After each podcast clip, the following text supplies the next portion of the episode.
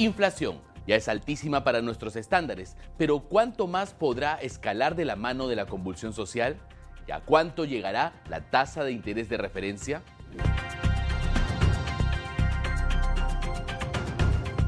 Los saluda David Reyes Zamora, director periodístico del diario Gestión, y esto es Perspectiva. La inflación cerró el 2022 en 8.46%, la cifra más alta en 26 años, cuando el BCR tiene el mandato de mantenerla entre 1 y 3%, en lo que se conoce como rango meta.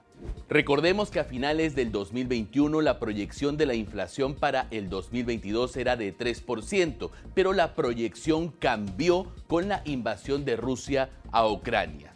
¿Cuál es el panorama ahora de cara a los conflictos sociales? Esto es lo que dijo el presidente del BCR, Julio Velarde. Esperamos que no haya nuevas consecuencias y que el ajuste que hemos hecho conduzca a una inflación más baja. Esperamos llegar a 3% al final de este 2023.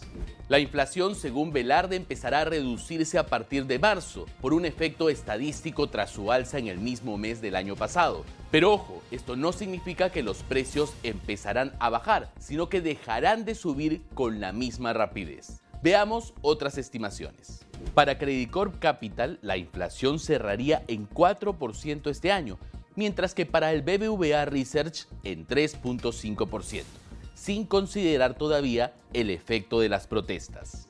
Sin embargo, ya tenemos una alerta. La inflación avanzó 0.79% en diciembre, cuando lo usual es que lo haga en 0.5%. Estas tres décimas más corresponderían al efecto de las protestas, según Juan Carlos Odar de Face Consultores. La tendencia se mantendría en enero. Ya en gestión hemos dado a conocer que la inflación acumulada entre el 2021 y el 2023 sería de casi 20% y que el sueldo promedio actual permitirá entonces comprar 17% menos de bienes y servicios que hace solo dos años. Los más afectados son los peruanos de bajos ingresos, pues la mayor parte de sus gastos se destina a la canasta básica familiar, que es lo que mide la inflación.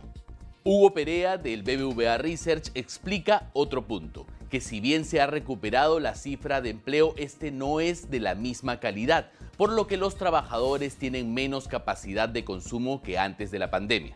Una encuesta sobre consumo en Lima así lo refleja. Se preguntó, ¿Qué tanto se identifica con la frase hoy en día estoy buscando lugares para comprar lo mismo pero más económico?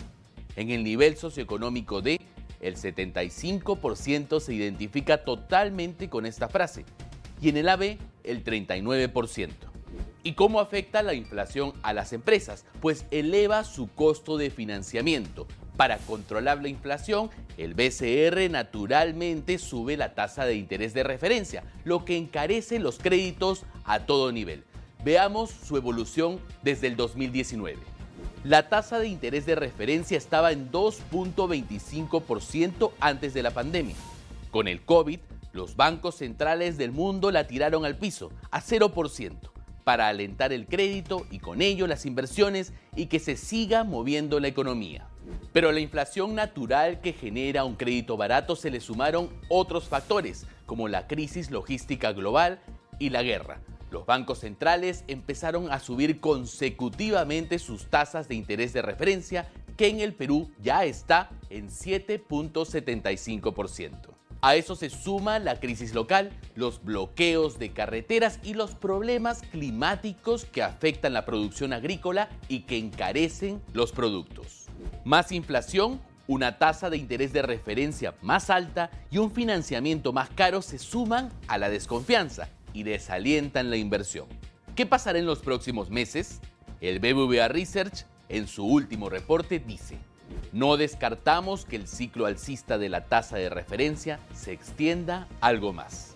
Eso ha sido todo por hoy. Nos reencontramos en la próxima edición de Perspectiva. Hasta la próxima.